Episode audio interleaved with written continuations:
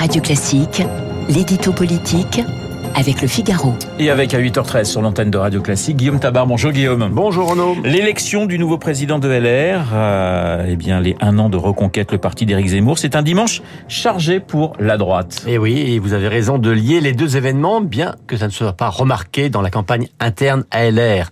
Euh, autant durant la primaire de 2021, Éric Ciotti avait fait campagne en disant qu'il voterait Zemmour plutôt que Macron dans une éventuelle configuration de second tour, et c'est même en grande partie ce qu'avait expliqué son score face à Valérie Pécresse.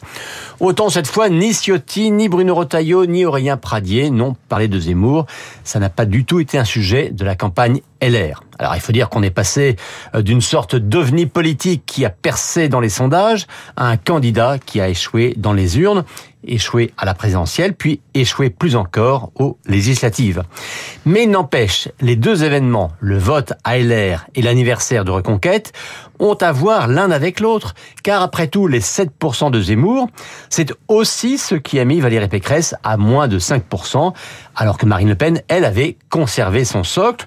Donc entre LR et Reconquête, il n'est pas interdit de penser qu'il y a au minimum un continuum de l'électorat. Alors commençons par LR. Une tendance est-elle prévisible? Écoutez, quand on parle d'un vote interne à un parti, il faut toujours être d'une prudence extrême. Euh, les sondages peuvent à la rigueur mesurer les sympathisants hein, d'un courant et encore, mais un corps électoral aussi spécifique et aussi restreint que celui des adhérents d'un parti, là, ça devient quasiment impossible.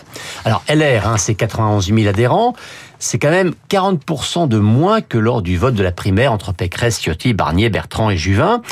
Et le premier sujet de la droite, il est là, hein, dans cette hémorragie continue de militants, même si la courbe s'est un peu redressée avec cette campagne. Alors, si on regarde juste ce corps électoral-là, eh bien, on peut constater que les Alpes-Maritimes, donc le département de Ciotti, sont la première fédération LR de France et de loin, de très loin même, mais ça ne veut pas tout dire.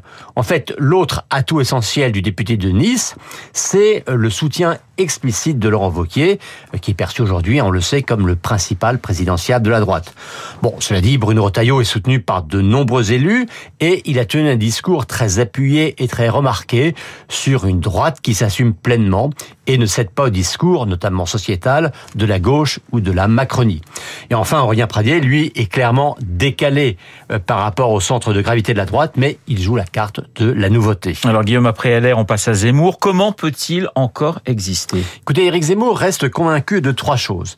Un, que la question de l'identité, de ce qu'il appelle le grand remplacement, reste centrale pour les Français, plus encore que le pouvoir d'achat.